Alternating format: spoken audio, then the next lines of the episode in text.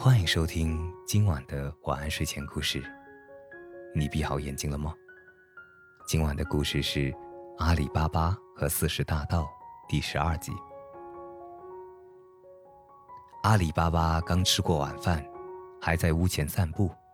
匪首趁机走近他，向他问好，说道：“我是从外地进城来贩油的，经常到这里来做生意。今天太晚了，我找不到合适的住处，恳求你发发慈悲，让我在你的院中暂住一夜吧，也好减轻一下牲口的负担。当然，也麻烦你为他们添些饲料充饥。”阿里巴巴虽然见过匪首的面。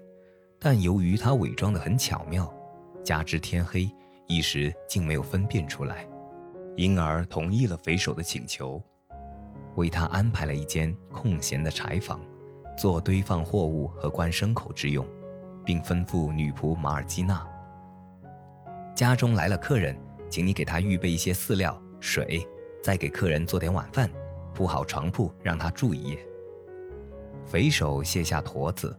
搬到柴房中，给牲口提水拿饲料，他本人也受到了主人殷勤的招待。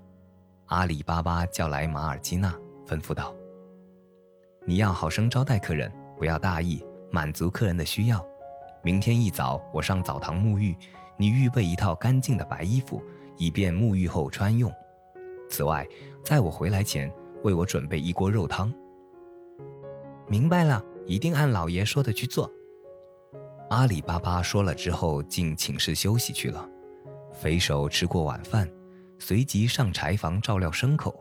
他趁夜深人静，阿里巴巴全家安息时，压低嗓音，告诉躲在瓦缸里的匪徒们：“今晚半夜，你们听到我的信号后，就迅速出来。”匪首交代完毕后，走出柴房，由马尔基娜引着，来到为他准备的寝室里。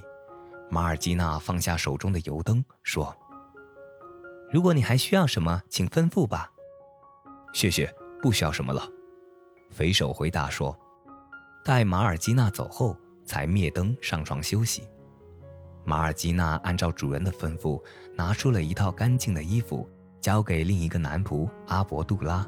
随后，他给主人烧好了肉汤。过了一会儿，他想看一看罐里的肉汤，但油灯已灭。一时又没有油可添，阿卜杜拉看着马尔基娜为难的样子，便前来解围，提醒道：“不必为难，柴房中还有菜油呢，为何不取些来用？”马尔基娜拿着油壶去柴房中，见到成排的瓦缸，他来到第一个瓦缸前。这时，躲在瓦缸中的匪徒听到脚步声，以为是匪首来叫他们，便轻声问道：“是行动的时候了吗？”好了，今晚的故事就讲到这里。欲知后事如何，且听下回分解。我是大吉，一个普通话说得还不错的广东人。晚安好梦。